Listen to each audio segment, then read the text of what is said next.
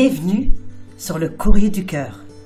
Je suis Tina Carr, votre hôte, votre coach et confidente. Le courrier du cœur, c'est votre podcast pour mieux comprendre les relations interpersonnelles, les dynamiques amoureuses et les rapports entre hommes et femmes. Je parle ici de tout sans tabou. C'est parti.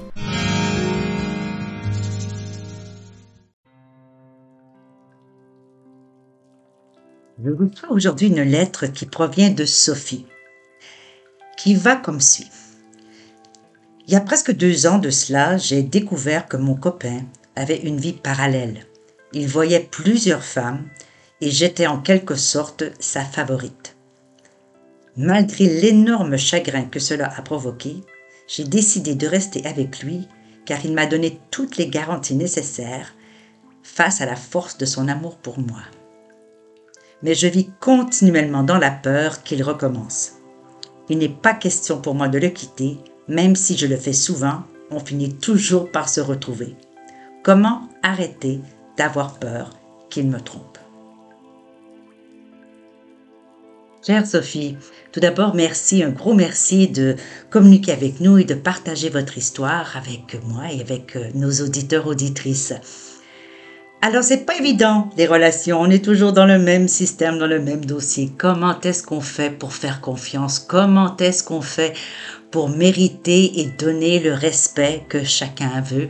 Comment fait-on pour pouvoir vivre une relation durable, harmonieuse, fluide, où l'amour règne peut-être? Votre conjoint, votre copain, il rencontre d'autres personnes et ça vous cause du chagrin.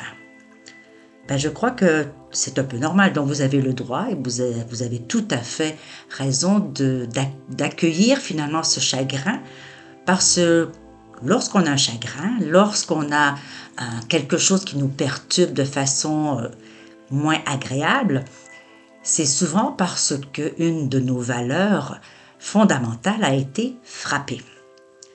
Alors, la question qu'il faudrait peut-être se poser, c'est pourquoi est-ce que ceci vous fait de la peine? Pourquoi ceci vous brise le cœur? Il se peut très bien qu'une de vos valeurs soit celle de la monogamie ou de la fidélité. Si c'est le cas, bien entendu, le fait que votre copain, pour qui j'imagine, vous lui offrez donc la monogamie et la fidélité, donc si dans votre cœur, dans votre comportement, vous lui offrez ce que vous désirez et que lui ne vous l'offre pas en retour, il est tout à fait normal et humain d'avoir un moment de tristesse ou un moment de, de douleur. L'autre question qu'il faut se poser, c'est comment se fait-il que nous avons laissé l'un et l'autre ceci se passer sans qu'on n'en ait jamais parlé. Parce que l'erreur souvent quand on fait dans un début de relation, c'est qu'on se laisse emporter par la vague d'amour, la vague de passion, la vague de désir, la vague d'érotisme, la vague d'envoûtement que nous pouvons vivre avec l'autre et nous nous propulsons trop rapidement dans une relation plus stable avec des attentes de, couple finalement plus stables, sans même que nous ayons parlé avec l'autre de comment nous voulons que le couple soit fabriqué. Quels sont les paramètres de la relation? Quelles sont les valeurs du couple?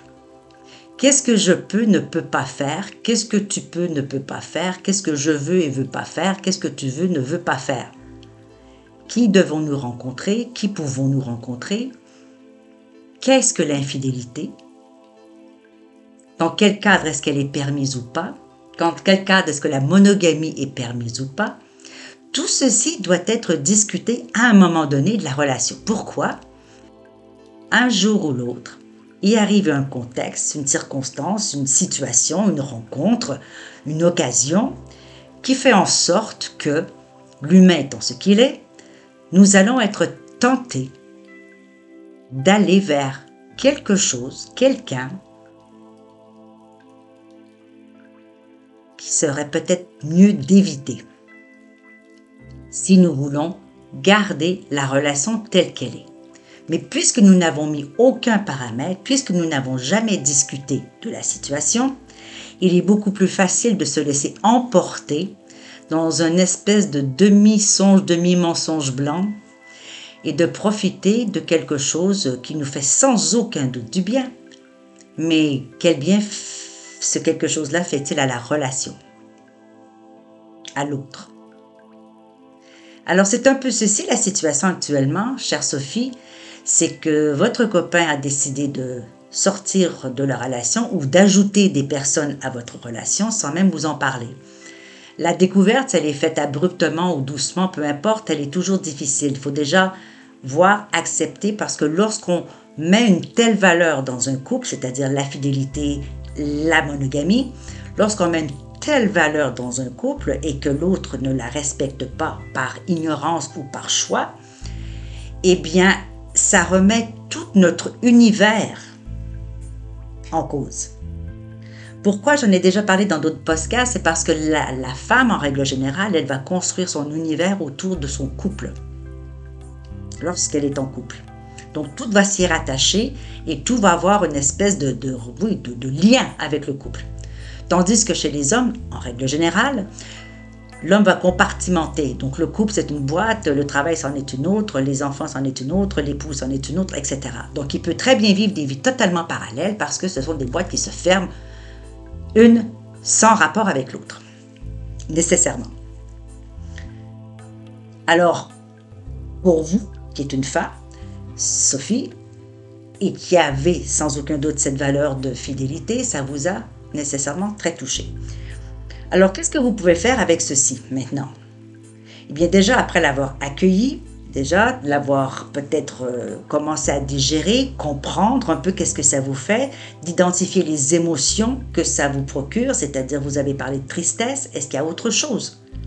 Parce qu'il faut quand même comprendre que lorsqu'on a un élément déclencheur qui soulève en nous des questionnements, des douleurs, des tristesses, euh, des, des, sensations qui ne sont pas très agréables, c'est souvent parce que la situation, la personne, l'occasion a été euh, donc ce déclencheur pour réveiller en nous une blessure qui n'a pas été guérie. Et ça, on a beaucoup tendance à l'oublier. Alors cette tristesse-là que vous éprouvez, est-ce que c'est de la tristesse uniquement ou est-ce qu'il y a autre chose derrière? Alors là, je vous référais sincèrement aux cinq blessures de l'enfance. Est-ce que c'est la peur d'abandon, la peur de, de rejet, d'être rejeté, la peur euh, de simplement de, vivre une injustice, d'être trahi ou d'être humilié. À partir du moment où vous identifiez qu'est-ce qui vous fait peur réellement, qu'est-ce qui vous attriste réellement, et à ce moment-là, vous êtes en meilleure posture pour pouvoir aller voir votre partenaire, votre copain, et de lui dire, dans un langage totalement euh, indirect, si je peux dire, qui n'est pas accusateur, de, de lui dire, de lui communiquer comment vous vous sentez, vous, par rapport à ça. Parce qu'il est facile d'accuser, de dire, euh, voilà, tu n'aurais pas dû faire ça, euh, tu m'as trompé, tu m'as trahi. Mais je répète, si les paramètres n'ont pas été mis au départ, il est difficile d'accuser quelqu'un de quelque chose dont il ignorait peut-être le contenu, ou les règlements, ou la règle, ou, l'entente, puisqu'il n'y en avait pas réellement. C'est peut-être maintenant qu'il est temps de justement de mettre à plat quelles sont les conditions, quels sont les paramètres, quelles sont euh, les attentes, quels sont les désirs, les besoins que vous voulez manifester auprès de votre copain et que lui doit manifester nécessairement par rapport à vous afin que vous puissiez vous comprendre et savoir ce que l'autre désire afin de pouvoir au mieux contribuer à ce désir-là et tout au moins que le, vos désirs à vous et vos besoins à vous ne soient pas totalement négligés. Ça serait la première étape, bien sûr. Vous pouvez aussi bien évidemment choisir d'autres options. Vous pouvez fermer, dire j'accepte pas ça et quitter. C'est une option parce que ça ébranle tellement vos valeurs que vous ne pouvez pas vous imaginer continuer à vivre avec quelqu'un qui vous a fait subir un tel sort. Vous avez l'autre option, bien évidemment, de dire je vais avaler la pilule et je vais continuer avec ce partenaire en autant que les paramètres que nous avons, que nous aurons dorénavant placés seront respectés. évidemment, il y a aussi la relation de dire, bien, continue à faire ce que tu fais, je continue à être malheureuse, et on verra bien où est-ce que ça va nous mener. Vous savez, il n'y a pas la recette magique, il n'y a pas la solution magique, il n'y a pas le conseil qui va faire en sorte que vous allez l'appliquer et que tout va devenir parfait. Ce qui sera parfait, par contre, c'est lorsque vous aurez décidé des paramètres de votre relation. Et bien entendu, lorsque vous aurez pu regarder la situation telle qu'elle est et de voir de quelle manière est-ce que cette situation qui a été produite, si elle doit perdurer, quelles en seront les conséquences.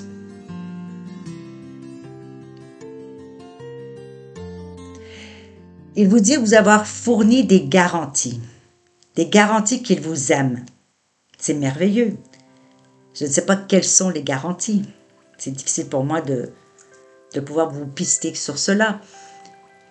Mais de toute évidence, dans votre lettre, vous mentionnez bien que ces garanties-là ne sont pas suffisamment satisfaisantes pour calmer la peur que vous avez. Alors la peur de le perdre, bien sûr, la peur d'être moins désirable, la peur d'être un second choix, la peur de ne pas être la préférée, même si pour l'instant vous l'êtes. Il y a toujours cette peur, cette compétition euh, inconsciente peut-être que nous vivons lorsque nous sommes en couple et que quelqu'un d'autre, une tierce personne, vient s'y ajouter. Pourquoi? Mais parce que nous sommes habitués zone de confort, zone connue, d'être dans une société où est-ce que les couples sont normalement monogames. D'autres sociétés ont d'autres choix, mais nous, on part du principe que nous sommes monogames, alors que malgré tout cela, il y a quand même euh, certainement 60% des couples qui sont infidèles.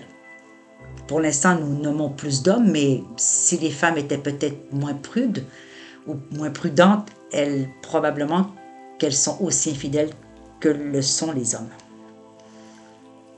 Alors, comment est-ce que vous voulez vivre, vous, votre relation avec votre conjoint, avec votre copain? Si je vous demandais comment est-ce que ça se passera dans trois ans, dans quatre ans, si votre copain continue à avoir ce comportement-là, comment est-ce que vous allez vous sentir, vous? Êtes-vous vraiment prête à vivre dans la crainte, dans la peur qu'il recommence pendant tout ce temps-là? Est-ce que vous serez en paix avec vous-même? Est-ce que vous serez vraiment heureuse de vivre avec un partenaire en qui vous n'avez pas confiance? Donc, si vous décidez de rester avec ce partenaire, il faut aussi que ça soit selon vos paramètres. Il faut que vous puissiez être rassuré, il faut que vous puissiez reconstruire cette confiance-là, afin que vous dégagez de cette peur. Il n'y a pas grand-chose de positif qui peut ressortir d'un couple qui vit dans la peur et dans le doute.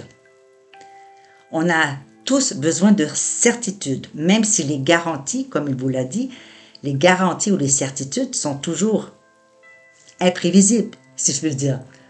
Parce que personne ne peut garantir l'amour. Personne ne peut garantir que on va être ou on va aimer l'autre toute notre vie. Personne ne peut nous garantir que nous serons jamais tentés. Personne peut garantir cela.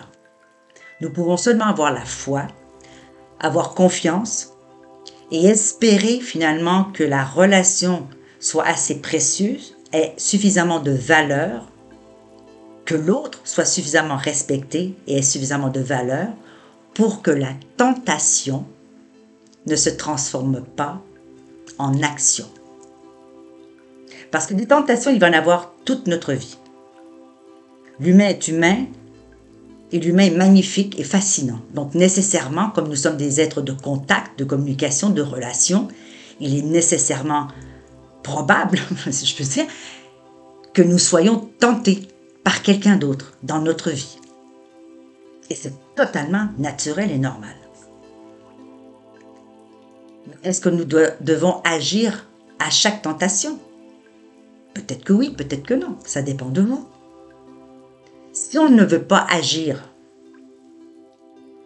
et être justement victime, entre guillemets, de la tentation, eh bien, on regarde la tentation et on la laisse passer. Chaque action que nous menons est un choix. Nous choisissons de faire, nous choisissons de dire, nous choisissons d'être. Donc, être infidèle, c'est un choix. À chaque texte, à chaque rencontre, à chaque téléphone, à chaque emoji, à chaque, évidemment, relation intime. Donc, si quelqu'un veut être infidèle, il faudrait savoir qu'est-ce qui manque aussi peut-être dans le couple pour qu'il y ait ce besoin d'infidélité. Est-ce que le couple peut parer à ça? Est-ce qu'il y a moyen d'incorporer les fantasmes? Est-ce qu'il y a moyen d'incorporer l'imaginaire? Est-ce qu'il y a moyen d'incorporer d'autres manières de faire, d'autres pistes? Vous êtes euh, peut-être peut-être plus vanille. Est-ce que vous voulez peut-être essayer un style un peu plus un peu plus coloré? Est-ce que vous voulez aller plutôt vers le tantrisme? Est-ce que vous voulez aller vers euh, plus le spirituel? Est-ce que vous voilà Comment est-ce que vous voulez faire évoluer votre relation? Qu'est-ce qui te tente? Qu'est-ce que je peux faire? Comment est-ce que je peux contribuer? Comment est-ce qu'on peut jouer ensemble? Parce que tout ceci, ce sont des jeux. Donc, il y a des occasions lorsqu'il y a un conflit, quand il y a une infidélité, quand il y a une discorde entre deux partenaires, c'est une opportunité de voir qu'est-ce qui ne va pas, pourquoi ça s'est passé, quelle est la responsabilité de l'un et de l'autre? Et de quelle manière est-ce que nous pouvons déjà accepter, intégrer ce qui s'est passé, éventuellement passer l'éponge, pardonner ou oublier, je ne sais pas, ça, ça vous appartient. Et ensuite, de dire, mais qu'est-ce qu'on met en place maintenant pour que soit ça se reproduise, mais selon ses paramètres, ou soit que ça ne se reproduise pas, et voilà les paramètres et les conséquences. Avec cela, vous allez être capable de remettre en place peut-être le couple que vous désirez mettre en place. Si à ce moment-là, la conversation ne va pas bien et qu'il y a de la résistance pour pouvoir venir à un accord, bien là, il faudrait peut-être vous poser la question si c'est l'homme qu'il vous faut. Et vous savez, même si votre mariage dure depuis 30 ans, les gens changent. Vous avez changé, Sophie. Votre copain a changé aussi. Alors il est entendu que si deux personnes changent alors qu'ils vivent ensemble ou qu'ils sont ensemble, tout ne peut pas être de la même chose, de la même manière. Alors il se peut, il arrive parfois que des couples de 30 ans de mariage, 45 ans de mariage, finissent par prendre des chemins complètement différents.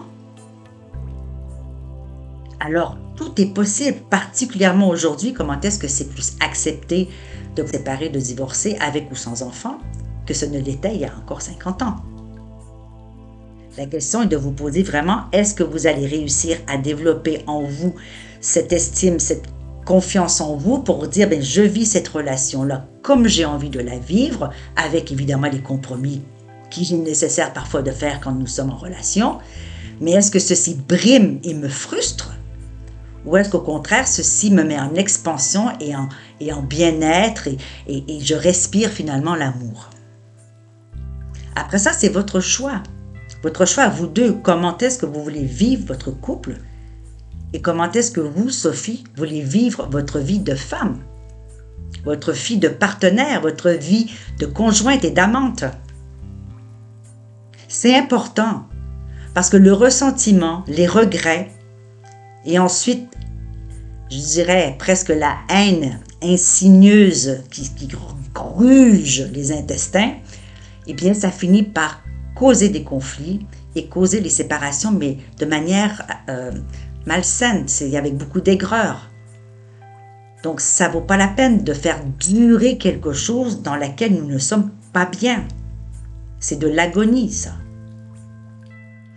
Alors, ma chère Sophie, j'espère que vous allez faire un retour sur vous-même, que vous allez regarder ce dont vous avez besoin, ce que vous désirez, de quelle manière vous voulez vivre la relation, avoir votre conjoint partenaire à côté de vous et qui puisse aussi exprimer la façon dont il veut le vivre et de voir ensemble si vous êtes capable de négocier une entente, faire perdurer ce couple ou, au contraire, aller vers de nouveaux horizons. Voilà, ma chère Sophie, j'espère que ceci a pu répondre à quelques-unes de vos interrogations et en attendant, je vous souhaite beaucoup de chance et beaucoup de bonheur surtout. Nous voilà à la fin de cet épisode du Courrier du Cœur. Merci d'avoir été là et d'avoir partagé ce moment avec moi. J'espère que vous y avez trouvé de la valeur. Si vous ne l'avez pas déjà fait, eh bien, je vous invite à vous abonner à ce podcast afin de manquer aucun épisode. Et vous pourriez, par la même occasion, si le cœur vous en dit, écrire un commentaire ou laisser une appréciation avec quelques étoiles. Alors, je vous retrouve dans un prochain épisode du Courrier du Cœur. Mon nom est Tina Carr, je suis votre hôte, votre coach et votre confident. À bientôt.